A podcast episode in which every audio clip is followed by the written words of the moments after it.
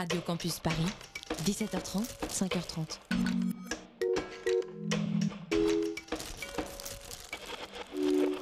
Il est 20h01 sur Radio Campus Paris, c'est l'heure d'extérieur nuit.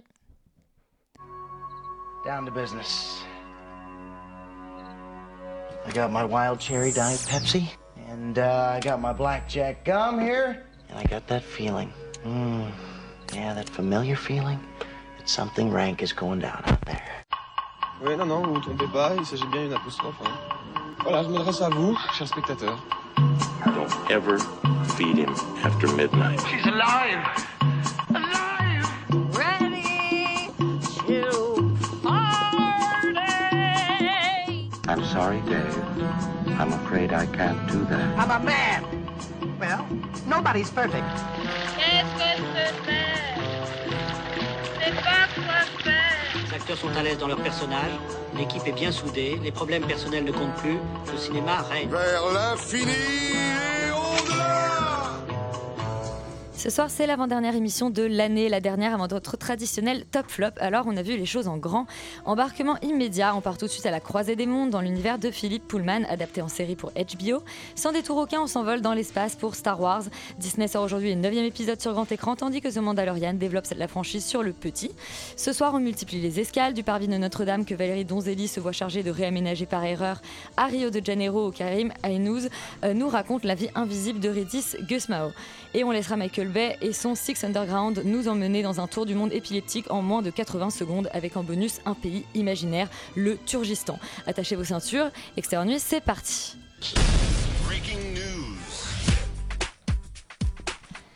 Et on commence cette émission par le box-office de la semaine. Bonsoir Yuri. Bonsoir Elisabeth, oui, euh, je ne suis pas Léa comme vous l'aurez entendu, euh, car euh, donc alors le box-office de la semaine. On fait coucou à Léa qui est On fait malade. coucou à Léa qui est malade, tout à fait. Le box-office de la semaine, eh bien, il est surprenant puisque c'est toujours la Reine des Neiges 2 qui est en tête du classement avec 631 000 entrées en euh, euh, quatrième semaine hein, pour un cumul à 5, 000 5 149 805 exactement. Jumanji Lex Novel est en deuxième position avec 538 000 entrées pour un cumul à 1 320 000 et la famille Adams qui fait 214 000 entrées pour un total à 540 également en deuxième semaine.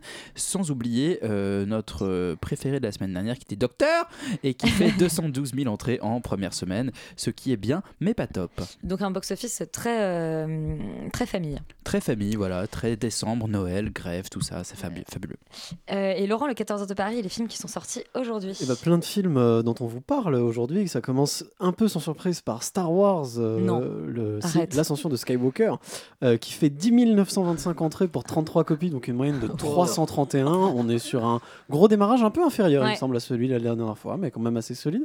On est suivi de, bah, forcément très loin, hein, par Notre-Dame, qui fait euh, 1511 entrées pour 21 copies, donc 72, mais c'est un joli deuxième. Euh, en troisième place, un film dont on ne vous parle pas, c'est qui fait qui s'appelle Vic le Viking, qui fait 555 entrées pour 15 copies, donc une moyenne de Toujours 37. famille. Mais on vous parle du quatrième, qui est The Lighthouse, qui fait 444 entrées pour 14 copies, donc une moyenne de 32. Et le perdant de la Euh, semaine. Eh ben, j'ai envie de vous parler d'un film qui s'appelle euh, Après la nuit, qui est d'ailleurs un horaire peut-être un peu tard pour euh, convier les gens, parce que seulement trois personnes se sont, euh, se sont voilà, mobilisées pour aller le voir dans une, euh, dans une copie, donc une salle. Euh, d'ailleurs, je comprends pourquoi il n'y a pas beaucoup plus de monde. Je vous invite à essayer de regarder un peu de quoi ça parle, mais euh, de, de regarder le, le pitch qui a l'air relativement ennuyeux. Euh, et ben nous, on va faire comme le 14h de Paris. Le premier film dont on parle ce soir, c'est Star Wars 9, l'ascension de Skywalker, réalisé par J.J. Abrams, qui avait déjà ré- réalisé l'épisode 7. On écoute la bande-annonce.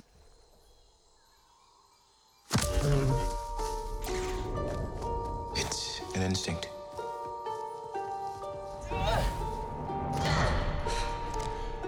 Feeling. The force brought us together. Yuri, c'est à toi que revient la lourde tâche de pitcher cet épisode 9 de Star Wars. Déjà Sans le spoiler. 9 Sans, Sans spoiler, spoiler. surtout sans spoiler. Et donc on retrouve nos héros euh, de la saga Star Wars euh, après les derniers Jedi qui, où ils étaient un peu mal en point hein, puisqu'ils avaient perdu plus ou moins une bataille contre euh, le terrible Premier Ordre. Et alors là, euh, ça c'est pas vraiment un spoiler, revient un grand méchant du passé des entrailles de Star Wars qui est le grand empereur Palpatine et qui... euh, euh, bah, c'est dans la bande-annonce, je suis Ouais, c'est désolé. dans la Bon. Euh, et qui va et qui va, euh, qui va euh, menacer la galaxie une nouvelle fois avec euh, ses forces du mal qui sont vraiment très très très méchantes et très très très euh, mesquines avec nos gentils héros de la rébellion et de la résistance qui vont encore une fois essayer de faire vaincre les forces du bien et le côté clair de la force versus les méchants.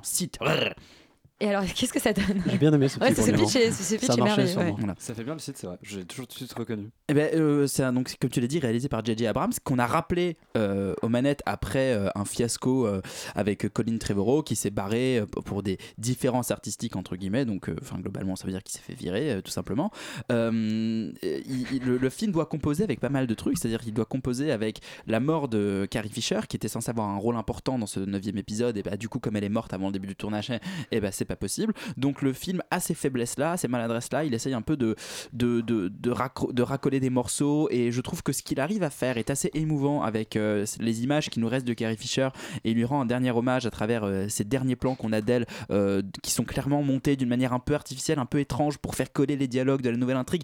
Néanmoins, c'est pas grave, c'est assez émouvant et ça marche. Moi, j'ai été tot. Alors, vous allez, vous allez tous me, me cracher dessus, mais été emporté par le film. J'ai trouvé ça super. Le- J.J. Abrams a, une vraie, je trouve, euh, un- il a un amour de l'action. C'est vraiment, je pense, le Star Wars avec le plus de scènes ahurissantes, totalement folles Hein euh, d'action. Bah oui, non, mais c'est absolument dingue. C'est-à-dire qu'on est, on est, on est- c'est bataille sur bataille sur bataille sur bataille, euh, péripétie sur péripétie. Aucune dont tu te souviens quand même. Ah non, je suis pas d'accord. La bataille de Rey et Kylo Ren euh, sur, euh, dans- en Bretagne, là, enfin, je sais pas. Dans les vagues, euh, dans les vagues. vagues, euh, dans les vagues bretonnes, c'est très sympa. Non, non, mais. Il y, a vraiment, il y a vraiment beaucoup beaucoup de choses, des trouvailles de personnages qui sont toujours très intelligents, toujours très malines. Et je trouve que J.J. Abrams il fait ça avec un amour euh, du détail, c'est un, c'est un faiseur, c'est un mec qui aime, euh, qui aime cet univers là et ça se sent. Et je trouve qu'il arrive à faire d'un projet qui était quand même maudit à la base parce qu'il part sur des bases déjà qui sont pas folles avec l'épisode 7 qui a des gros problèmes on va dire de cohérence de world building par rapport à, l'univers de la saga. Euh, le 8 qui, qui partait complètement dans une autre direction et d'essayer d'un peu de ramener ça à quelque chose qui, qui soit convaincant qui soit intelligent qui soit drôle qui soit, qui soit prenant voilà moi je trouve que c'est un film d'action alors oui il faut pas chercher euh, la grande tirade philosophique dedans il y en a pas c'est clairement un gros film de baston avec des avions qui font tout tout et des, et des, et des Wookiees euh, et des Wookiees qui, qui grognent voilà Tu veux Pour pas le reste- le Wookiee, ça non. ah mais donc pour le reste, on est vraiment dans quelque chose de, de, de, de- de purement pop, fun et, et- et fait pour un, pour un grand public. Et moi, ça a vraiment marché sur moi et j'ai kiffé. Et allez bien vous faire. Voilà. Alors, euh, Félix, je te laisse euh, bah, cracher sur Yuri, il me semble. Euh, ouais, du coup, je vais pas imiter le, le, le Wookie, c'est ça? Ouais, le Wookie, tout à fait. J'ai un peu oublié les noms parce que toutes Le les Wookie, peluches c'est Chewbacca. se- T'es sur Ah, la mais corde à s'empiler dans le- Fais attention. Totalement. Attention. Sur ton lit. Euh, c'est vrai, c'est vrai, totalement. Euh, alors, moi, je suis pas du tout d'accord avec toi, Yuri. Je, je trou- j'ai trouvé ça horrible, mais vraiment, je pense que c'est probablement avec Solo le pire Star Wars jamais fait. Voilà. Mais t'es vrai, euh, mais n'importe quoi. je, je pose les bases là, et en fait, je trouve que de dire que c'est juste un blockbuster débile et que c'est génial parce que,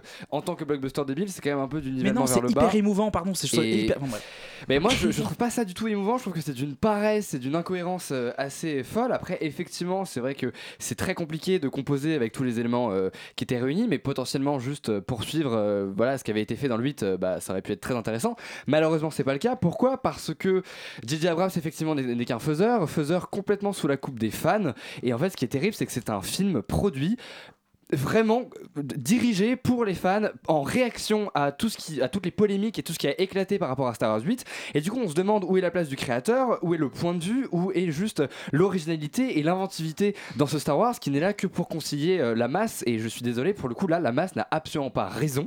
Euh, je trouve qu'il y a un énorme problème d'enjeu. Pour le coup tu dis que c'est des péripéties sur des péripéties. Non c'est une péripétie qui est digne d'une quête secondaire dans le jeu vidéo à savoir récupérer un objet qui est étiré sur tout le film, tellement ils ont rien à raconter. Mais ça a que toujours été ça, Star Wars. Mais ça a toujours été pas des mais pas du tout, mais pas du tout. C'est pas vrai, Mais ça a toujours été. Non, mais dans c'est toujours dans été le dans, 34, dans l'espace Star Wars. non. Ça n'a jamais été de la grande philosophie, mais, c'est pour ça qu'on aime mais ça je, aussi. Mais, je, mais je ne- je ne cherche pas forcément la grande philosophie, juste dans Star Wars 5 ou dans Star Wars 4, il y avait plusieurs intrigues qui se mélangeaient en même temps, plusieurs univers qui étaient extrêmement travaillés. Là, on, on- on se pose même pas dans, le- dans les univers, c'est juste, oh, t'as vu, c'est une planète, il y a un peu d'eau, mais finalement, c'est tout. Oh, le, le plan, justement, le super plan magnifique avec de la glace, machin, il dure deux secondes et après, hop, on, on, on- sur notre planète. Rien, euh, on- en fait, rien n'est détaillé. On ne rentre pas du tout dans la profondeur. C'est extrêmement, extrêmement pauvre et je trouve que c'est honnêtement extrêmement faible. Je trouve qu'on vide tous les personnages de leur substance et de tout ce qu'on essayait de développer justement euh, avec le 8. En fait, on fait comme si le 8 n'existait pas, c'est-à-dire que Rey a les mêmes motivations que dans le 7 et c'est exactement la même chose. toujours le cas de Star Wars que les Star Wars qui suivent et- les, et- enfin, et alors-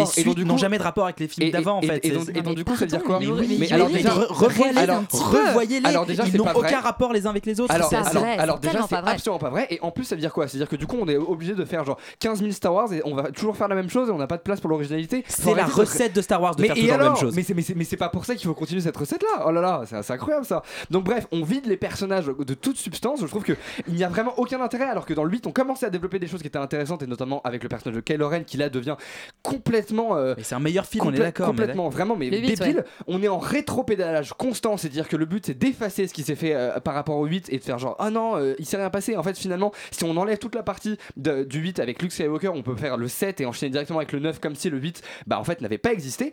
Je trouve que surtout que c'est censé. Comme l'attaque des clones, enfin c'est pareil. Je- hein, mais, c'est- mais alors, euh, déjà, 1, 2, 3, euh, c'est un peu plus compliqué, mais et encore, je trouve que. oh, en fait, le- la, la prélogie a au moins le mérite de rajouter quelque chose dans l'univers. Là, je trouve que c'est quand même une trilogie qui est censée. Et surtout un film qui est censé clôturer une trilogie et une saga, la saga de Skywalker, qui se base uniquement sur l'hommage et la nostalgie. Et ça prouve quand même qu'ils ont rien à dire, et je trouve ça hyper inquiétant. Laurent, Bah moi, je sais pas comment vous faites pour dire pas la même chose et avoir tous les deux torts. Euh, déjà, euh, moi, je pense que le plus important, c'est de rappeler que Star Wars, en réalité, la totalité des films et l'univers en lui-même est vachement mieux que les films qui, quand ils sont pris individuellement. ça on est d'accord. Euh, Star Wars, en fait, mais je je me suis retapé tous les Star Wars avant d'aller voir le 9 enfin, en tout cas, Quel tous bon ceux- les élève. Star Wars, les Star Wars canoniques. Euh, et c'est jamais vraiment très bien en fait. Il y en a qui sont un peu mieux que d'autres, mais on n'atteint jamais vraiment le vrai rang de chef-d'œuvre. On a, on a jamais aucun des films Star Wars n'est vraiment excellent. Euh, mais ça marche, c'est génial parce que l'univers est vraiment génial et que à chaque fois c'est un plaisir d'y retourner. Euh, et là, celui-là de film, moi je trouve qu'il est un petit peu particulier parce que je suis un peu d'accord avec Yuri. C'est probablement le Star Wars qui a le plus d'action. On s'en prend vraiment plein la gueule tout le temps. Il y, a un- y a un côté un peu roller coaster où voilà, ça monte, ça descend, etc. Ça part dans tous les sens. Il y a du gros cassage de bouche dans l'espace et globalement ça marche sur moi. Je lui mets pour ça un peu 1000 vaisseaux spatiaux qui explosent sur 20. C'est vraiment bravo pour s'en prendre plein la gueule. Moi j'aime bien. Voilà. Euh, après, bon. Une fois qu'on dépasse un petit peu ça, on se rend compte qu'en fait, il a un peu les mêmes défauts que la plupart des Star Wars. Il y a des moments qui sont scandaleux, un peu comme dans tous les Star Wars ou presque. Euh, il n'est pas forcément très bien branlé, il n'a pas forcément beaucoup de sens. Euh, il y a quand même une espèce, un peu d'impression diffuse que, en effet, comme tu le disais, Félix, on, on essaye un peu de recoller les morceaux, un peu parce qu'après le 8, ça part un peu en couille et c'est compliqué. Et on le fait un peu avec les moyens du bord, etc., avec des raccourcis qui sont euh, un peu claqués, euh, pas mal de trucs qui n'ont pas forcément de sens, etc.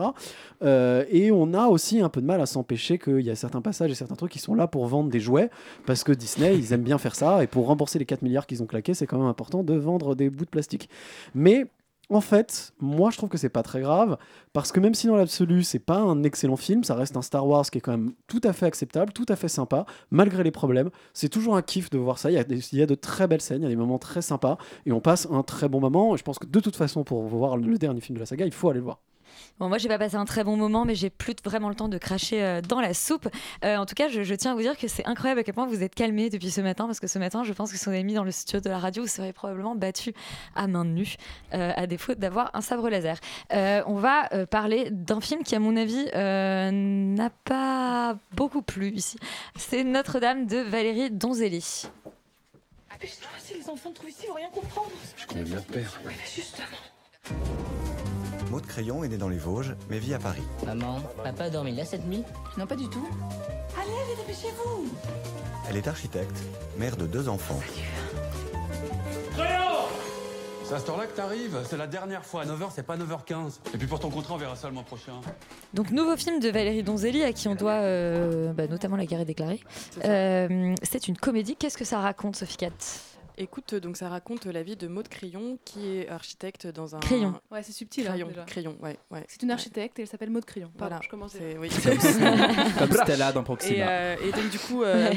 Elle se, elle se retrouve prise dans tout un tas de situations. Alors évidemment, elle est euh, divorcée euh, de euh, Thomas Simeka, qui est un peu un espèce de gros loser. Bah, qui joue Thomas Simeka, oui, voilà, qui son joue rôle Thomas habituel.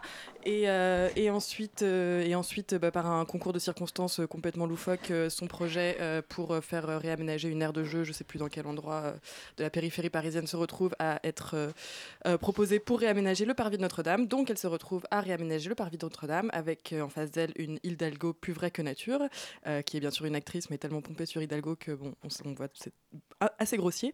Et, euh, et il va lui arriver plein de choses. Évidemment, un amour de jeunesse va revenir dans sa vie. Et, euh, Pierre et- Deladonchamp, donc Exactement. Et puis voilà, je vais pas non plus vous dévoiler tout le film, mais euh, en gros, ça tourne autour de ça.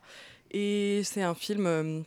Bon voilà, qui, pour moi, une fois qu'on a dit ces choses-là, ne raconte pas vraiment grand-chose de plus en fait. Et alors je sais que Roman, euh, qui va avoir la parole ensuite, euh, a détesté absolument ce film, donc je vais essayer d'être un peu plus sympathique quand même, parce que j'ai pas non plus détesté ce film, mais je trouve que c'est vraiment un très petit film qui qui on sent qu'il a beaucoup d'ambition et qu'il a envie de, créer une espèce de petite comédie légère euh, sur le Paris aussi un peu euh, post post-attentat, etc. On sent un peu tout ça. Et puis je pense que mais, mais c'est tellement grossier, c'est tellement appuyé, mais exactement comme le, le, le coup du, de- du patronyme crayon, c'est tout est tout est beaucoup trop appuyé. Toutes les tous les personnages sont dans des stéréotypes qu'on a déjà vus et revus et revus. Et on sent aussi que après, je pense que voilà, moi j'ai jamais aimé le cinéma de Valérie Donzelli. La guerre est déclarée pour moi, c'était vraiment là pour le coup, j'étais très très énervée contre ce film que C'est j'ai un peu une trouvé prise d'otage. c'est complètement une prise d'otage et j'ai trouvé qu'il était vraiment malaisant et surtout euh, très malhonnête. Et là, au moins, bon, elle repart dans une petite comédie comme elle a pu faire avec euh, La Reine des Pommes, je crois. Ouais, si La Reine des Pommes, pas. qui est son premier film. Voilà. Et bon, euh, c'est une petite comédie que. Est-ce que j'ai envie d'envoyer les gens le voir? Non, parce que voilà, c'est quand même. C'est pas ça un- le nerf de la guerre. Parce que tu voilà, respectes c'est- leur argent qu'ils voilà, ont besoin voilà, pour les cadeaux c'est de ça, Noël. Exactement. Voilà Donc achetez plutôt des cadeaux de Noël. Après, si vraiment vous avez rien à faire un soir euh, à 22h, allez-y. Ça vous remontera toujours peut-être un tout petit peu le moral si vous êtes vraiment très déprimé. Mais encore, c'est un peu compliqué. Non, mais vraiment, c'est un film qui, pour moi, ne- ne- ne- n'a pas d'ambition, ni de mise en scène, ni de Tu disais qu'il avait beaucoup et- d'ambition tout à l'heure. oui, mais il croit avoir de Ah. l'ambition, il veut avoir de l'ambition, mais, euh, mais il n'en a pas et il essaye de répéter un espèce de schéma comme ça aussi, très nouvelle, nouvelle vague, avec euh, cette, euh, cette manière de jouer qui est très atone, qui est comme ça complètement en retrait, et puis un peu toujours ingénu, et puis nanan, etc. Mais mais il n'y a rien, il n'y a pas vraiment d'idée, et c'est c'est vraiment un film qui s'essouffle sur lui-même. quoi. Et- Est-ce comment on voit Notre-Dame avant, euh, avant l'incendie? Oui, on voit Notre-Dame, Ah. on voit la flèche, voilà, c'est... Donc voilà, l'avantage de ce film Notre-Dame. Euh, Roman, alors toi, tu as passé un très mauvais moment. Oui, euh, globalement, j'ai vomi à peu près 14 fois. Euh, il s'est passé un truc qui s'était encore jamais passé. Toi, t'étais dans l'air que- de jeu. Euh, oui, totalement. Je vais être beaucoup moins tendre. Et, et- et il s'est passé un truc qui s'était encore jamais passé, c'est que je me suis sentie totalement comme une imposteur d'avoir une carte UGC. J'avais envie de rembourser tout le monde d'avoir acheté, parce qu'il y en avait qui avaient payé pour, pour voir ce film, euh, pour ce truc abject, parce que voilà. En tout cas, j'avais envie de rembourser leur, leur euh, ticket de cinéma, si on peut appeler ça du cinéma. Euh, non, globalement, j'ai passé un très mauvais moment. Il n'y a pas une once de bonne idée dans ce. Et, et- surtout de bons choix dans ce film. Déjà, rien n'est crédible. C'est-à-dire que son projet se retrouve euh, quand même euh, dans, dans le bureau, effectivement, d'Hidalgo, dans le bureau, en tout cas de la mairie, euh, en volant, parce que c'est quand même beaucoup plus simple de faire appel au, au fantastique quand on ne sait pas expliquer les choses ou faire des, une narration, tout simplement. Dans la mise en scène, tout est gratuit. C'est-à-dire que même la caméra bouge et ne sait pas pourquoi. D'ailleurs, je pense qu'elle ne sait pas pourquoi elle est là, la caméra. Il y a un moment de comédie musicale en plein milieu, c'est cadeau, Ah, c'est toujours Noël. chez Donzelli. Totalement, mais c'est surtout totalement gratos. C'est un peu gênant Euh, généralement. ouais. Il y a une, une voix de, de- de narrateur qui sort de on sait pas où, qui, qui- voilà, ou quand, euh, quand euh, Valérie n'arrive pas à expliquer encore une fois à l'image ou au scénario ce qui se passe, bah, on fait appel à la petite voix du narrateur qui est bien gentil. Euh, la direction d'acteur est, est hyper fade et je trouve ça dommage parce qu'il y a quand même un casting qui est plutôt bon. Philippe Catherine, euh, Pierre de, de enfin, je sais plus comment on dit son Oui, c'est ça, de la Euh, voilà. euh, bon, euh, je, je trouve ça hyper dommage de voir des acteurs qui ont un potentiel qu'on a déjà vu dans d'autres films plutôt bons, euh, qui jouent mal. Donc voilà, j'ai l'impression qu'on se fout de ma gueule pendant 1h30, ce qui est très désagréable et c'est déjà bien trop long. Et d'ailleurs, euh, pour toi, c'est d'ores et déjà un des plus mauvais films de oui, l'année. oui, clairement. Je pense que mon flop 1, c'est celui-ci. Et je suis super vénère. Elle est super vénère. Très bien. Euh, alors, on va parler de Lighthouse. On en avait déjà parlé à Cannes. Euh, c'est euh, le deuxième film de Robert Eggers. Ouais, son deuxième film. À Cannes, il nous avait laissé un, profond traumatisme. On écoute la bande-annonce.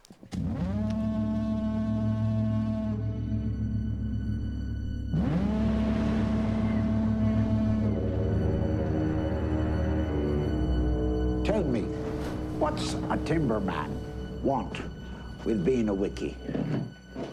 Just looking to earn a living, just like any man. Starting new, Donc The Lighthouse était à la quinzaine des réalisateurs. On avait eu la chance euh, de faire une très très longue queue pour le découvrir. Oui, et il a même eu, enfin, il a même reçu le prix euh, Fitzkelly du coup, euh, enfin, je, crois- je sais plus si on dit ça, mais je crois Ouais, que c'est Fitzkelly, ouais. Fitzkelly, ouais, c'est ça, euh, qui récompense grosso, grosso modo le film le plus euh, novateur, personnel et bizarre. Enfin voilà, la prise de risque la plus réussie. Ce qui va assez bien à The Ce qui, Lighthouse. ce qui va très bien, et je, je trouve ce prix relativement cool. Donc c'est un espèce de film film aussi. d'horreur très radical qui mélange énormément de genres et qui raconte l'histoire de deux gadins de phare qui en fait au début du XXe siècle en Nouvelle-Angleterre sont frappés par une tempête. Ils sont isolés sur une île du coup et ils vont progressivement euh, sombrer dans la folie. Je vais pas en dire plus parce que je pense qu'il faut garder le suspense parce que c'est un vrai, c'est un vrai choc, a un effet de surprise vraiment qui, qui se manifeste quand on regarde le film et du coup je pense pour en profiter ou le détester de toute façon il faut euh, ne rien savoir dessus. Euh, pour moi c'est un des plus grands films de l'année. J'ai pris une énorme claque. Je, pense que c'est un des films les plus importants en fait euh, de cette année, un des films les plus novateurs. Déjà par la performance d'acteurs, c'est-à-dire que c'est un huis clos avec euh, Willem Dafoe et Robert Pattinson. Donc du coup tous les deux euh, solo pendant deux heures on peut se dire ouais c'est un petit peu compliqué surtout que c'est la démarche est très do- documentaire c'est un, peu compliqué. En fait finalement ils livrent des prestations vraiment époustouflantes. Ils sont à la fois attirants et repoussants. C'est vraiment c'est vraiment euh, on sent le vrai talent des acteurs mais ça passe aussi essentiellement par l'écriture. C'est un d'ailleurs euh, rédigé par, euh, par euh, Robert Eggers, qui réussit à dépeindre en fait la sensibilité, la fragilité de ces personnages et en même temps une espèce de forme d'immondice. A une vraie dualité qui est très intéressante, qui fait des personnages très denses, très nuancés et du coup très humains. Et en plus, il va venir voilà interroger leurs rapports sociaux, euh, notamment d'ailleurs par le, le- le- biais de la subordination, puisque en fait tout simplement Willem Dafoe est le supérieur hiérarchique de Pattinson et évidemment il va déconstruire tout ça. Plus les hommes vont tomber dans la folie et vont céder à leur pulsion. Et en plus, pourquoi euh, ces, personnages sont aussi impressionnants, je trouve, c'est qu'il y a une forme d'authenticité qui est due en fait euh, au travail de recherche euh, très documenté justement de Robert Eggers, qui s'est en fait inspiré, qui a lu d'authentiques carnets de bord d'anciens gardiens de phare du XXe siècle, et qui du coup en fait, il a pu vraiment nourrir tout son folklore par des, espèces de, sensations et des réflexions que pouvaient avoir des- des- authentiques voilà gardiens de phare. C'est un film qui est extrêmement complexe, c'est une œuvre en fait cinématographique et artistique extrêmement complexe, extrêmement dense, très réflexive, qui foisonne en fait de thématiques, de symboles et d'idées. On passe de Sisyphe au mythe de Prométhée, ça parle de masculinité avec les, les dé- délires de possession, de domination, de pouvoir. Ça refuse complètement l'explicatif pour vraiment euh, aboutir sur du symbolisme propre à l'interprétation, mais du coup c'est extrêmement intéressant parce que enfin on n'est pas face à un film passif, on est, on, est totalement actif, on nous invite en fait à décrypter quelque part The Lighthouse. Et en plus je trouve que c'est un film qui est extrêmement contemporain pour l'horreur en règle générale, tout simplement parce que le plus grand monstre de l'histoire du cinéma d'horreur c'est l'autre, c'est la figure de l'autre. Et là depuis relativement euh, peu de temps en fait et je pense que c'est dû à un pessimisme général il y a des réalisateurs qui commencent à placer en fait le mal comme intrinsèque à l'homme. Et je trouve que c'est extrêmement intéressant et de transformer en fait la figure du monstre comme la figure de en, en fait comme la figure de l'homme avec un grand H et ici l'homme avec un petit H. Et c'est ça que nous dit euh, Eggers c'est que je, et d'ailleurs sur son premier film c'était ça il isole une famille dans une forêt là il isole, il isole deux femmes sur un rocher. Qu'est-ce qu'il nous dit Deux à- hommes, deux hommes. deux hommes, pardon, sur un rocher. Qu'est-ce qu'il nous dit en fait avec ça? Qu'est-ce qui se passe quand il n'y a plus de civilisation? Qu'est-ce qui se passe quand l'homme justement est face à lui-même alors que le, le mal est intrinsèque à lui Qu'est-ce qui se passe quand l'homme redevient animal parce qu'il n'est pas soutenu par des instances politiques, économiques et sociales? Je trouve que c'est extrêmement passionnant et c'est pas du tout théorique, c'est un vrai film physique. C'est un, un film qui n'intellectu- qui n'intellectualise pas mais qui te donne à, ressentir. Enfin bref, moi pour moi c'est vraiment c'est du grand cinéma. Sophie Cat, est-ce que tu as vécu la même expérience Alors je pense que je l'ai vécu aussi, mais effectivement en probablement un tout petit peu moins que Félix tout de même. hein, je suis Un peu moins intense, un peu moins intense. viscéral. Voilà, un peu moins viscéral, mais je trouve effectivement que c'est une grande expérience de cinéma et que c'est avant tout ça en fait. Enfin, c'est vraiment ça, ça se place plus pour moi dans le cinéma expérimental que euh, dans un cinéma de fiction assez classique. Et ce que je trouve génial, parce que bon, moi j'adore le cinéma expérimental et j'adore le cinéma qui ose un peu par- aller au-delà de ce que de ce qu'on propose de manière assez classique en général dans la fiction.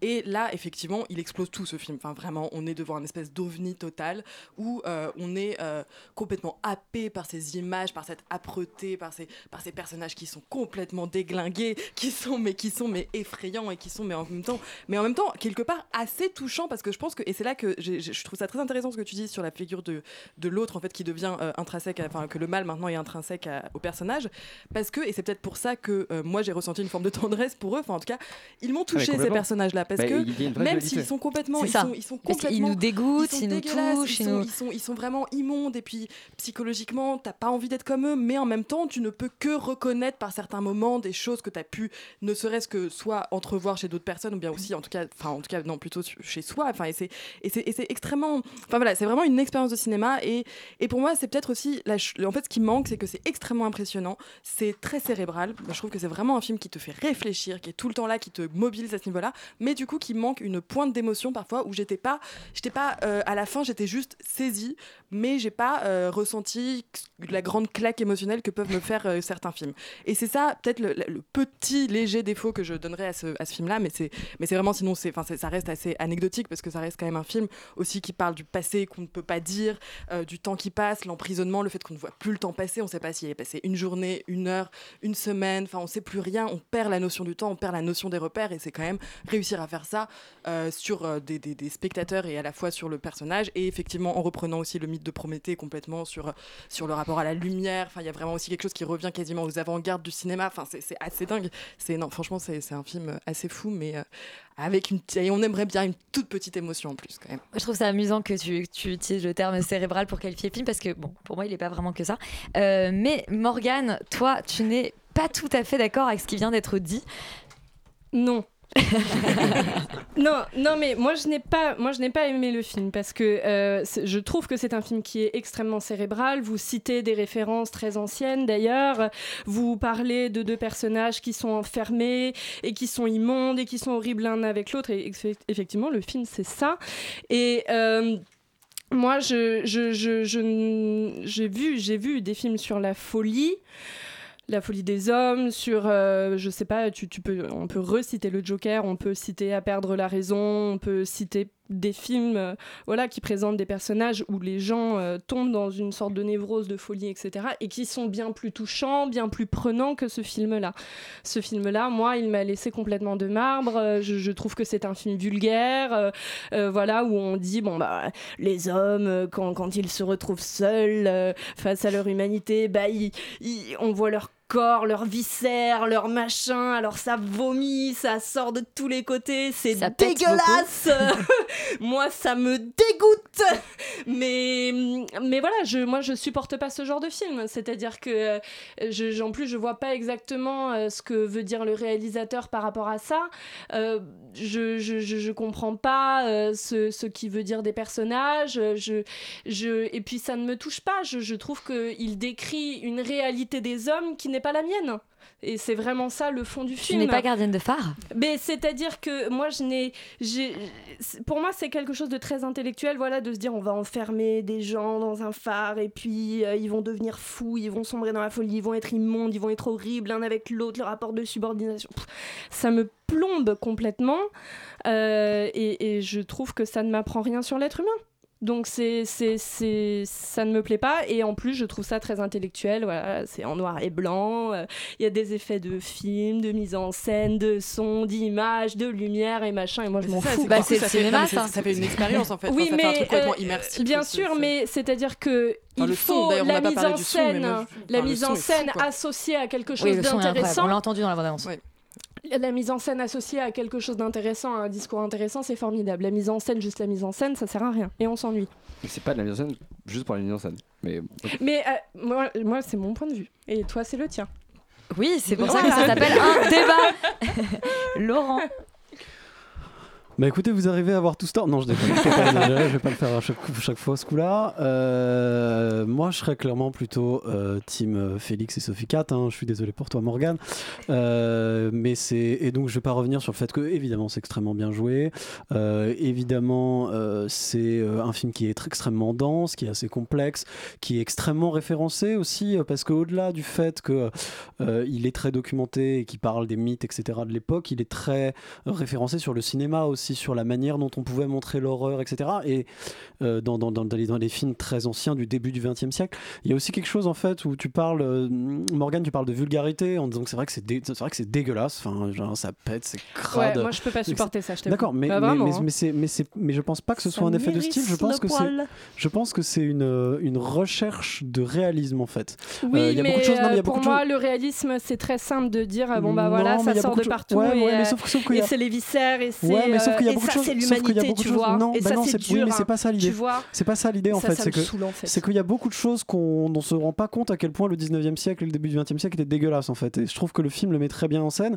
Et d'ailleurs, il y a quelque chose dont vous avez pas parlé aussi quand vous avez parlé du film, c'est que le, le parti pris euh, en termes d'image du film qui est voilà qui est filmé comme bah, pas complètement comme à part le tout début qui justement s'autorise ça, ce que je trouve, euh, c'est-à-dire finalement je pense peut-être les meilleures scènes du film où on a vraiment l'impression de voir un documentaire sur la Première Guerre mondiale où c'est complètement hallucinant, où il y a des types qui regardent la caméra comme s'ils étaient en train de voir une bête curieuse. Il y, a- des trucs qui sont, il y, a- des trucs qui osent, qui sont assez, euh, qui sont vraiment très intéressants.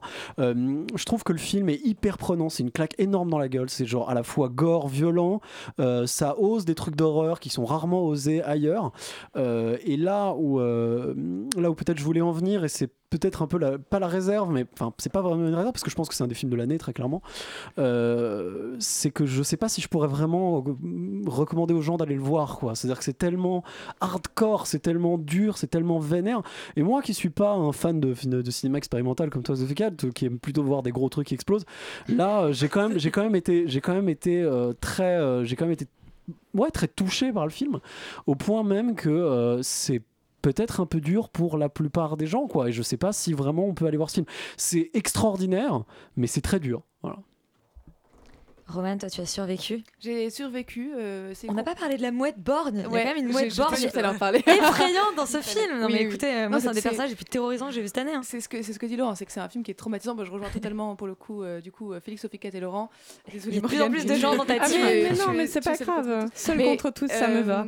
non, non, ce qui- enfin, en fait, ce qui est assez ouf, et moi, c'est ça qui m'a profondément fasciné dans le film, c'est que c'est un film qui est organique, mais alors euh, de, tous les, de tous les côtés. C'est que c'est effectivement, Ah ouais, ça vraiment, pète. euh, donc, dans, je veux dire, dans, euh, dans les personnages, c'est complètement organique, mais même dans la mise en scène, c'est-à-dire que bon, c'est filmé euh, euh, au 35 mm, en noir et blanc, hyper contrasté. Donc c'est-à-dire que tout est exacerbé, notamment le son, c'est ce qu'on n'a pas, on n'a pas trop parlé, mais le, tout est exacerbé. C'est du son le- mono, d'ailleurs.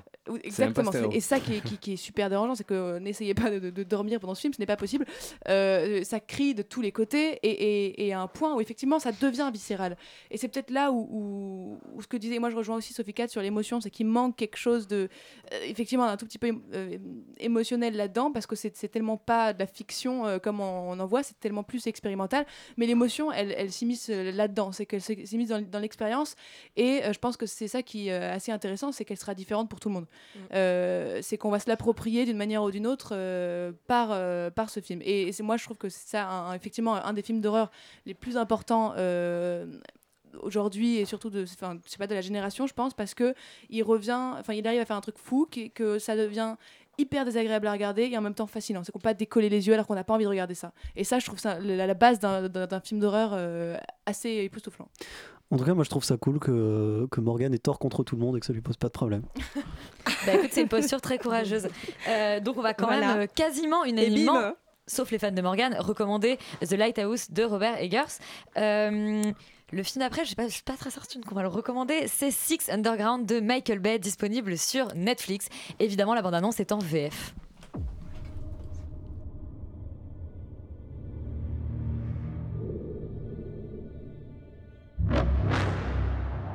Comment ça va là-haut?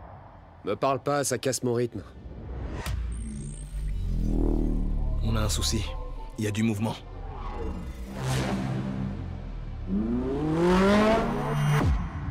On a 15 minutes. Alors les bandes annonces en VF ici, ça présage jamais rien de bon. Euh, Six Underground de Michael Bay, euh, Laurent. Alors Six sous terre. Le, le- le- le pitch halluciné est tellement incroyable que j'ai presque envie que tu le lises, mais je vais te demander d'être un peu plus bref que ça. Bah, je sais pas, j'ai pas lu le pitch halluciné. Il est incroyable. Euh, c'est l'histoire, euh, c'est l'histoire d'une équipe euh, de gens qui ont décidé de se faire passer pour morts pour pouvoir euh, agir plus librement pour tuer des méchants et des dictateurs. Tout ça sous l'égide euh, de Ryan Reynolds, euh, qui est un milliardaire. Alors, il est milliardaire, mais il est mort et du coup, comme ça, il peut tuer des méchants. voilà. Voilà. En gros, c'est ça l'histoire et c'est comment ce type-là vont essayer de tuer le le, euh, le, le- Dictateur le du- dictateur du racistan, enfin je sais plus, un truc. euh, pas, bien calculé le nom du pays, mais enfin. D'ailleurs, euh, d'ailleurs d'une géographie très très mystérieuse où on est entre l'Italie, euh, Abu Dhabi euh, et, euh, et comment dire, et, Et je sais pas, la Chine, ouais, la Chine et la Russie, enfin tout ça, tout ça n'a aucun sens. Euh, c'est très difficile d'en parler parce que honnêtement j'ai rien compris. Euh, Il n'y a pas un seul plan qui dure plus de plus de un quart de seconde. Enfin c'est c'est très difficile à regarder parce que franchement euh, visuellement on comprend rien. C'est-à-dire que je pense que c'est un peu c'est même pas le pinacle de, de Michael Bay. C'est-à-dire que c'est vraiment genre l'espèce de Michael Bay sous drogue où je pense que clairement il, il a il a pris des trucs. Ou Il a alors le nez fait en or, long- quoi. Voilà il a le en or. Il a pris trop de coke. Euh, non. Moi, je pense qu'encore une fois, c'est un peu le même problème avec ce film qu'avec les autres films d'auteurs, enfin, ou même de, de gens un peu connus. Enfin, d'auteurs, Enfin, en tout oui, cas, de gens, de gens un peu connus euh, qui font des films pour euh, Netflix, par exemple. Enfin, même surtout sur Netflix, en fait, c'est qu'on leur laisse un peu trop de liberté et que euh, et que là, clairement, on a laissé, euh, là, clairement, on a laissé de la liberté à Michael Bay de faire strictement n'importe quoi. Euh, et c'est, il l'a fait, il s'en est pas privé. Donc, euh, ouais, c'est. C'est- je, sais, je sais même pas comment en parler en fait, c'est mauvais à tous les niveaux, il y a rien qui va quoi. Euh, Ryan Reynolds est marrant, il a toujours été marrant, moi j'aime bien cet acteur. Bon, Euh, il y C'est a le scénariste euh, de Deadpool d'ailleurs. il y a euh, Dave Franco euh, qui est rigolo parce qu'on le voit pas beaucoup et c'est pas mal. Même si j'aime bien Dave Franco et parce qu'il est assez rigolo. Enfin, globalement, globalement, c'est, c'est- ouais, j'ai- en fait, j'ai- c'est vide quoi. C'est tellement vide, c'est tellement stupide, c'est tellement, c'est un pitch de film des années 90. Il y a rien qui n'a de sens, tout est complètement con. Il y a des personnages qui n'existent pas du tout. Mélanie Laurent est scandaleuse, tout est interdit en fait. Donc euh, voilà. euh, Après. euh, C'est l'enfer, l'enfer absolu. bah, c'est pas l'enfer absolu parce que parce qu'on n'a pas on n'a pas essayé de me forcer à faire croire que je faisais un truc intelligent, tu vois. Genre au moins c'est genre ultra premier degré, c'est hyper con mais c'est enfin et ça explose de partout. Je mais le, le seul problème c'est que c'est vraiment trop dégueulasse pour vraiment adhérer quoi. Donc c'est un, c'est un peu compliqué. Yuri, toi tu retiens un plan. Ouais, moi je retiens un plan qui est un plan euh, où, un canard en caoutchouc rose est au premier plan. Et ça dure environ une demi-seconde, et puis après j'ai tout oublié. Ah, mais c'est un des plans les plus longs du film. Oui, hein. et, et- et globalement, je, non, non, je, comme c'est bientôt Noël, je vais demander au Père Noël euh, le, le scalp de Michael Bay pour qu'il arrête de faire des films parce que vraiment c'est trop dur à regarder. Quoi. C'est, je pense que c'est un truc qui a été développé par la CIA pour montrer aux gens dans, dans les salles de torture et il leur montre comme ça et, et- et- et en boucle et, les gens deviennent fous parce que je pense que c'est, c'est la seule 2h10. c'est, la seule réaction c'est la seule réaction humaine qu'on peut avoir euh, face à ce film là c'est, c'est, de devenir fou quoi c'est, c'est de, de, de- de perdre totalement euh, euh, tout sens du réel et ce qui est particulièrement irritant c'est que clairement le montage hystérique euh, le scénario qui n'a pas de sens ça n'est même pas pour cacher un manque de moyens. C'est à dire que le film regorge de fric. C'est à dire qu'il y a des des voitures qui explosent, mais vraiment, les cascades Ah oui, sont ça par vraiment contre, bien euh, faites. en termes de, Et- en termes de voitures qui explosent, on est servi. et- qui mais, le problème, c'est qu'on les voit pas, on ne les voit pas. Et, c'est la négation non seulement du cinéma d'action, mais du cinéma tout court. J'ai l'impression que Michael Bay s'est mis devant moi pendant deux heures et qu'il m'a uriné dessus tellement c'est tellement c'est insultant quoi, en, en me traitant de chèvre. Je sais pas, un truc vraiment vraiment bizarre quoi qui s'est passé. C'est- totalement euh, surréaliste et, et vraiment vraiment vraiment je, je suis heureux de, de l'avoir oublié quoi. Félix, tu l'as oublié? Mais c'est vrai que ce qui était rigolo, c'est que plus tu regardes le film, plus tu oublies ce que tu viens de voir. Enfin, il y a une où tu finis le film et tu, en fait, il ne s'est rien passé. C'est ton cerveau qui fait des AVC à répétition. C'est exactement ça. Et c'est vrai qu'en fait, c'est assez, c'est assez dommage pour un film comme ça de, de se dire c'est irregardable et on n'arrive pas à, à prendre un peu de plaisir parce qu'encore des Fast and Furious et machin, c'est débile, mais au moins c'est un peu rigolo à regarder. Là, ça fait vraiment mal à la tête. C'est-à-dire qu'on n'en pouvait plus. On voulait tous arrêter le film, donc c'est quand même un peu problématique. Euh, On a pas- souffert. Bah ouais, on a vraiment souffert. Bon, j'ai pas grand chose à rajouter euh, par rapport à ce que vous avez dit. Moi, je trouve juste que, en fait, le message. À part, à part que c'est raciste et que Le fond est assez dégueulasse. et voilà, hein, c'est la- ça. En fait, le message du film est hyper dérangeant parce que pendant tout le film, il y a Ryan Reynolds qui essaye de défoncer l'Amérique en mode ouais, ce portable est américain, c'est pour ça qu'il est nul. Et en fait, il fait plein de vannes en, en- en essayant de, de dégrader un petit peu euh, l'Amérique et en, la tournant en, dérision. Et en fait, finalement, le propos du film, c'est de faire exactement ce qu'a fait l'Amérique euh, au Moyen-Orient dans les années 80, euh, enfin 90 euh, 2000 et c'est c'est quand même assez c'est quand même assez dingue de se dire on est dans une espèce de démarche où on fait vivre la C'est les démocratie, gendarmes du monde, ces et en fait et, et en fait c'est exactement ça et on fait totalement l'éloge de la démarche américaine. Et je, je trouve que c'est enfin vraiment ça, ça montre la stupidité des, des auteurs enfin des auteurs des gens qui ont fait ce film à ce niveau. Euh, non c'est vraiment c'est vraiment pas bien ne regardez pas ça surtout pas. Et Yuri euh, ouvre son bureau d'orientation professionnelle pour à peu près toute l'équipe de Six Underground.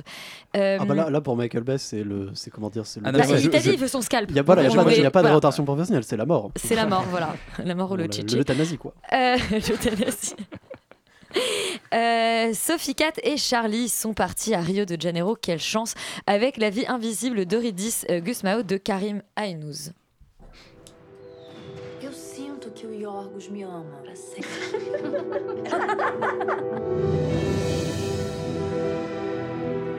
vou convencer o papai se você me ajudar a você fazer esse teste aí de admissão para esse conservatório.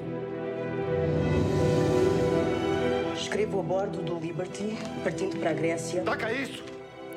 Donc La vie invisible d'Eurydice euh, Gusmao qui était euh, dans la sélection Un certain regard à Cannes. Euh, Sophie Cat, toi il me semble que c'est une de tes petites... euh, Oui, c'est une de mes petites pépites de l'année. Euh, une des petites pépites. Voilà, j'ai- j'ai- bon, bref. C'est pas très brésilien, cet accent. Oui, non, effectivement. Mais donc, non, c'est l'histoire. Donc, euh, donc euh, ça se passe à Rio de Janeiro dans les années 50. Et Eurydice, 18 ans, et Guida, 20 ans, sont deux sœurs qui sont extrêmement proches. Et l'une, donc la plus vieille, tombe amoureuse d'un matelot et décide de le suivre euh, contre l'avis de ses parents. Et euh, Eurydice se retrouve euh, laissée toute seule et en veut au début à sa sœur. Il lui arrive deux, trois petites choses comme un mariage et, des choses comme ça assez rapidement sans qu'elle ait vraiment de nouvelles de sa sœur. Finalement, sa sœur rentre à Rio et là, à quel point est-ce qu'on peut dire ce qui se passe Je pense qu'on peut dire qu'effectivement elle ne se voit pas et que, elle ne, et que les pas parents, en fait, on est obligé oui, de le ça. dire. Oui, les parents. euh, son le- père décide de, de, de la, de la rayer C'est dit, dans le, c'est dit dans le C'est- synopsis. Voilà, bah, euh, bah, voilà. du coup, euh, son père décide de la rayer de la famille et lui dit Tu ne reverras jamais Eurydice, qui Elle, lui a elle, fait- elle lui a fait croire qu'Eurydice était à Vienne. voilà, qui elle rêve du coup d'un grand concours de piano à Vienne. Et en fait, elles vivent, elles vivent littéralement à deux quartiers et voilà. Et elles, ne elles vivent leur vie en Et elles parallèle. vivent leur vie en parallèle. Et donc pour moi, c'est vraiment voilà. C'est pour moi, c'est un film. Alors déjà, c'est vraiment une grande fresque féministe. Enfin, ça, c'est déjà tellement évident que je sais même pas à quel point il faut en parler. Mais je pense que, enfin, c'est quand même important parce que vraiment, c'est deux trajectoires de femmes qui sont alors de manière complètement différente, mais quand même complètement dictées par euh, la présence euh, extrêmement violente et extrêmement oppressante euh, d'une forme de virilisme complètement exacerbé et quelque part assez fragile aussi parce que parce que euh, on sent tellement la, la, défiance de ces hommes face à ces femmes et en même temps leur incapacité à juste, enfin leur, leur capacité juste à montrer les gros muscles en fait pour dire voilà c'est moi qui te qui te gouverne femme. Donc c'est un peu ridicule, mais en même temps c'est extrêmement poignant en tant que enfin je pense que c'est enfin j'espère en tout cas que c'est pas uniquement en tant que femme que c'est poignant de voir ce film mais mais c'est assez terrible de dire que c'est que c'est dans que c'était il y a quelques années seulement. Et, euh, et voilà donc je trouve que c'est vraiment un, un, un film qui repose extrêmement enfin uniquement quasiment sur euh, sur la force du scénario en fait. Enfin, c'est pour moi c'est vraiment le scénario qui construit tout le film la mise en scène est intéressante et il y a quelque chose de très coloré, de très pop qui est assez intéressant, un grain assez granuleux qui est pas désagréable mais parfois un tout petit peu appuyé, on comprend pas trop pourquoi tous ces grands éclats de couleurs, ce rose dans la cuisine à un moment donné, bon, c'est un peu abstrait et, là on se dit bon, il s'égare un peu, il nous propose parce qu'il c'est quand même une très grande fresque qui dure donc deux heures et demie et on a l'impression qu'il savait pas trop parfois comment combler ce- cette chose-là, mais mais ça reste voilà, c'est vraiment un film qui est sur la force du scénario et sur euh, et sur les destins croisés en fait et des destins qui ne ne réussissent jamais justement à se recroiser et, euh, et qui ne font que s'éviter et se, construire l'un par rapport à l'autre, par rapport à l'absence, par rapport à un fantôme en fait. Et, c'est là pour moi que le- le titre en fait de la du film prend tout son sens et que c'est extrêmement intéressant parce que déjà du coup on prend le point de vue de Eurydice donc euh, on, on- on- on oublie en fait la, la sœur et on dit que sa vie invisible que la vie invisible c'est celle d'Eurydice mais Guida du coup n'existe même pas dans le titre et c'est et c'est là que je me dis en fait je me dis ça se trouve il y a même quelque chose de l'ordre de est-ce que l'une et l'autre auraient pu vivre ensemble? Est-ce que l'une et l'autre auraient pu avoir une vie si elles avaient vécu ensemble en fait? Et est-ce qu'elles n'étaient pas obligées de euh, disparaître l'une pour l'autre pour, euh, pour pouvoir vivre? Enfin je sais pas il y a quelque chose de puis aussi dans ce choix de- du prénom Eurydice ou qui, qui, qui Ouais. fonctionne aussi sur l'idée de la disparition, sur l'idée du, fait que si jamais on se retourne, si jamais on regarde, on disparaît. Et donc, est-ce que, enfin, pour moi, il y a vraiment toute la dialectique en fait se passe là-dedans et dans cette espèce de, de chose absolument terrible qui est euh, ne pas pouvoir se rencontrer et en même temps, pour vivre, ne pas pouvoir et ne pas devoir se rencontrer. Et je pense que c'est vraiment sur toute cette dialectique-là que tient le film et que c'est vraiment un fil assez, assez ténu, pas facile à tenir. Et c'est pour ça que pour moi, c'est vraiment ça, c'est la force du scénario qui, qui tient tout le film et qui, est, euh, qui embarque comme ça complètement dans une espèce de, de, de, de mélo comme il est, comme il est, euh, comme il est vendu, mélo tropical. Mais après, tropical, je pense que c'est un peu bizarre de le vendre comme ça. Mais, Ouais, mais ouais, euh, c'est carrément. bizarre parce qu'en plus, C'est pas au tropique, quoi. Mais, ouais, mais, mais voilà. Mais donc voilà, c'est un grand film qui, qui emporte et, et qui, qui pose de grandes questions sur, euh, sur la figure du fantôme, de l'absence et comment on se crée par rapport à un fantôme, en fait. Et Eurydice, qui est, une, qui est une figure à la mode en cette année, est-ce que déjà euh, le portrait d'une jeune fille en feu euh, lui faisait euh, c'est vrai. des, des C'est clins d'œil assez appuyés. Euh, Charlie, Euh, Est-ce que ça t'a autant, du coup, autant moi, ça- ému Ça m'a autant ému que, que Sophie Catherine. C'est vrai qu'il y, a des- il y a des moments, euh, il y a des moments comme tu dis, avec des, des couleurs, des paysages qui sont un peu, euh, un peu de l'ordre de, de l'o- de l'onirique en fait. euh, qui, on sait pas trop ce qu'ils font là. Pour moi, ça s'appuie plus vers la fin où on commence à voir des espèces de, de flashbacks un peu rêvés. C'est dommage. Peut-être qu'il aurait fallu euh, un peu plus de moments comme ça dans le film, Mm. surtout au moment où elle joue, euh, elle joue au piano, euh, parce que finalement c'est ça aussi le, le rêve de cette femme, de Rudy, c'est de devenir une grande pianiste.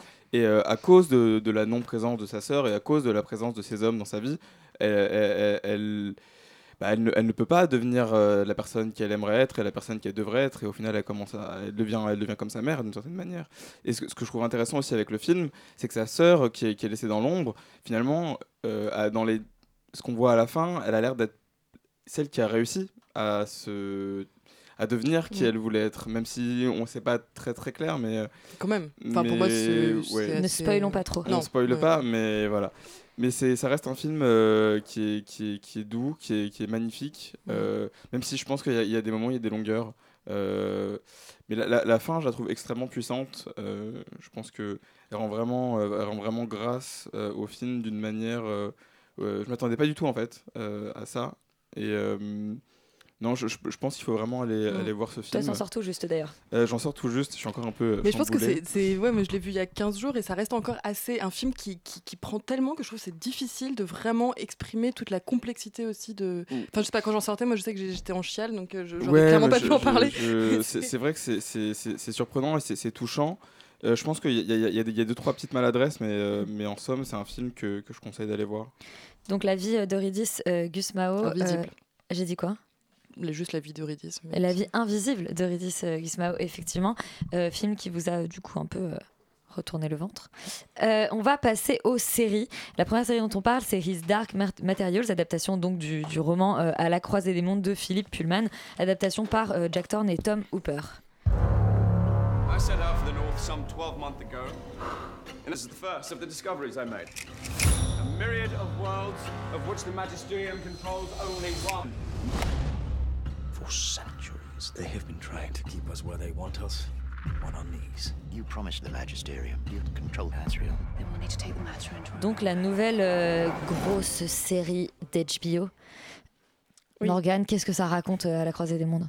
Alors, c'est l'histoire d'une petite fille qui s'appelle Lyra et qui a un petit démon, comme tous les personnages de la série. C'est-à-dire que t- à tous les personnages est assigné un animal. Un peu euh, comme un Pokémon en fait. Comme un Pokémon. C'est Voilà. comme un, un fa- un familier qui, qui représente son Ouais. âme.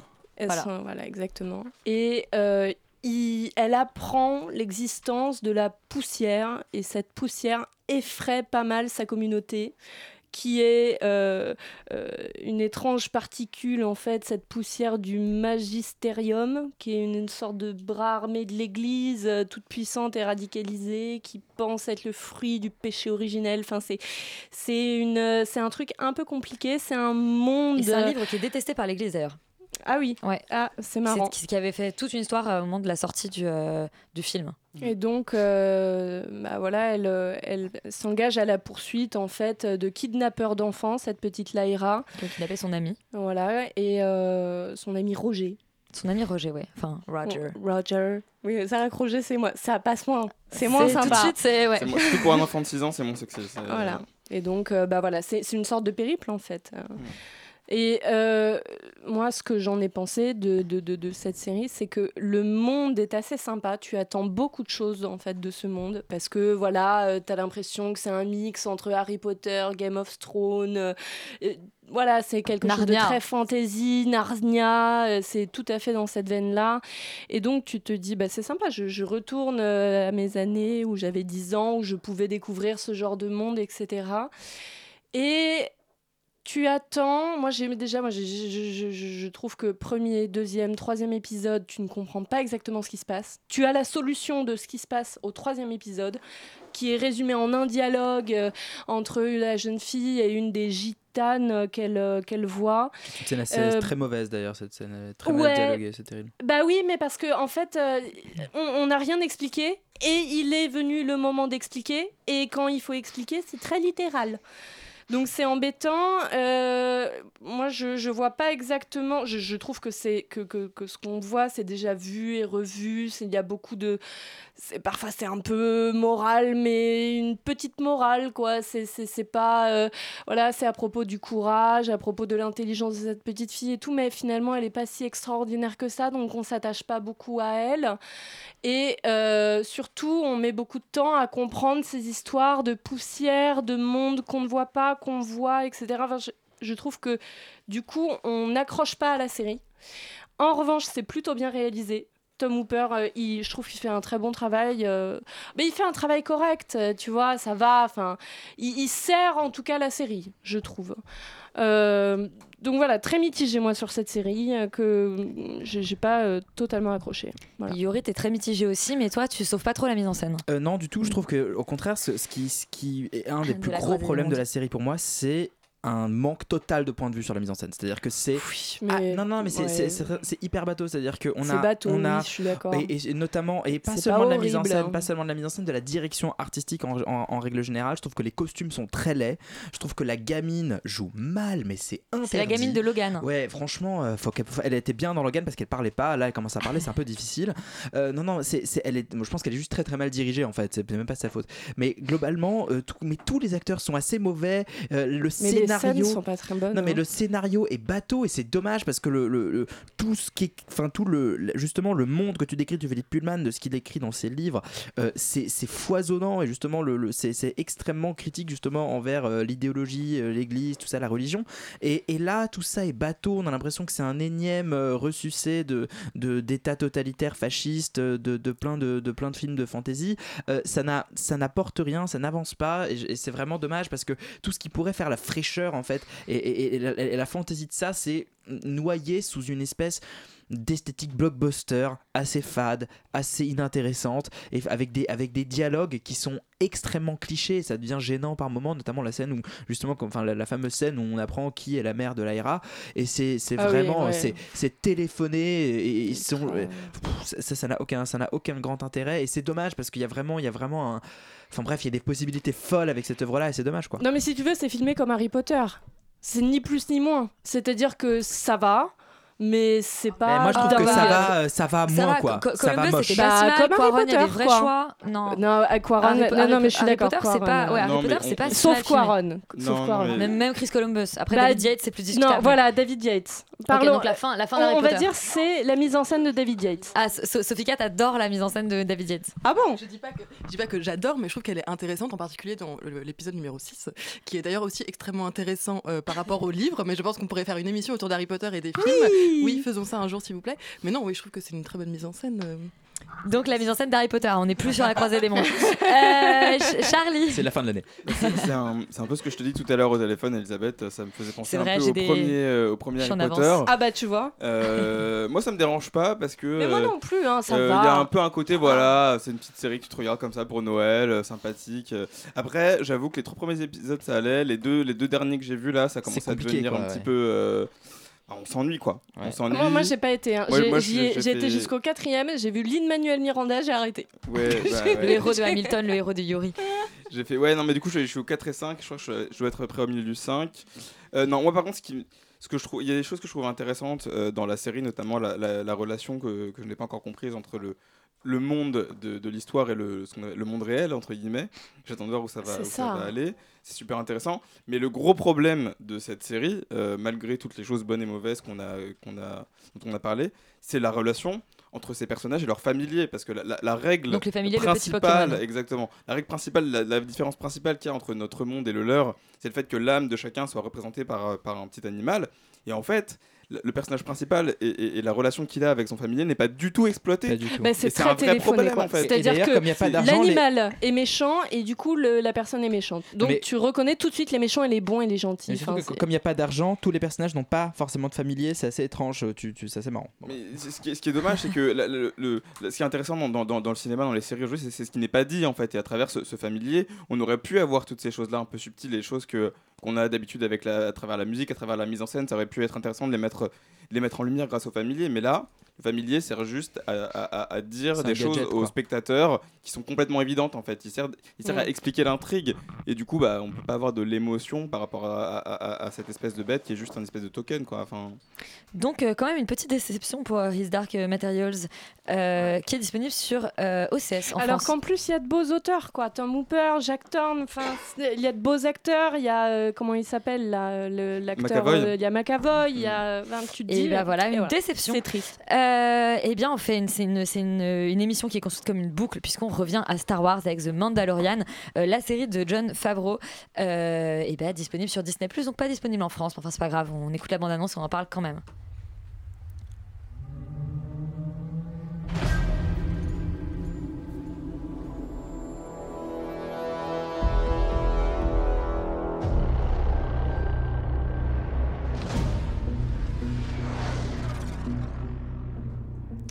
Alors Laurent, je te demande de pas crier tout de suite. Euh, J'aimerais bien que tu pitches d'abord. Bah écoute, euh, en général, je suis un jeune homme assez posé, donc euh, voilà. Je sais que tu vas crier. Donc voilà, c'est ce première série Disney+, ça raconte l'histoire d'un Mandalorian qui est un chasseur de primes qui est très, euh, très énervé et qui est rescapé de la destruction de son peuple parce que les Mandalorians sont les peuples de Boba Fett, notamment dans, dans Star Wars, et qui ont été détruits. Euh, je sais plus bien pourquoi, par l'Empire, il me semble, si je dis pas de Par bêtises. l'Empire, tout à fait. Euh, C'est toujours l'Empire. C'est toujours plus ou moins les méchants. Ou le Euh, First ou Final Order. Voilà. Mais c'est la même chose. Euh, et donc il est envoyé chercher un colis un peu spécial parce qu'il est chasseur de primes et, il et ce, ce colis en question va remettre un peu en cause ses certitudes et sa manière euh, d'appréhender son métier. Voilà. Euh, c'est une série qui est assez bizarre, comme j'ai dit, première série Disney+. Le format est un petit peu particulier, c'est environ 30 minutes par épisode, et c'est à la différence de Netflix, ça sort un épisode par semaine, ce qui est en l'occurrence à mon avis, hein, c'est important. Et euh, alors, on voit qu'aussi que, Netflix, que, Disney Plus a mis un peu le paquet. Il y a beaucoup d'argent, c'est hyper bien foutu, c'est très beau, on y croit. euh, C'est, un petit peu à l'ancienne, mais c'est juste ce qu'il faut. C'est, c'est- en- artistiquement parlant, c'est quand même vraiment très solide. Euh, mais, mais en fait, la série est une espèce de succession de petites missions.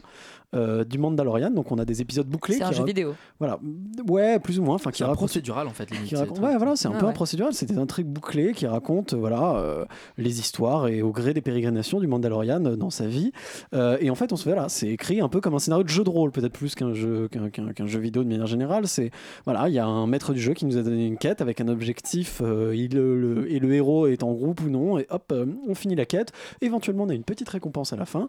Et, euh, et globalement, euh, voilà, ça pourrait passer dans n'importe quel jeu de rôle. Euh, et autant dans, une, dans un jeu de rôle, ça va, autant dans une série, c'est pas terrible. Euh, voilà, bon, on- du coup, on, arrive, on a un peu de mal à s'intéresser vraiment à ce qui se passe parce qu'il se passe pas grand chose, ça raconte pas grand chose, ça a pas beaucoup d'intérêt. Euh, mais parce que finalement, le, le- le- voilà, c'est tout le temps la même histoire, c'est tout le temps des petites missions, et, et on n'avance pas du tout dans l'histoire. Mais il y a un atout majeur dans cette série qui est Ne crie pas. bébé Yoda.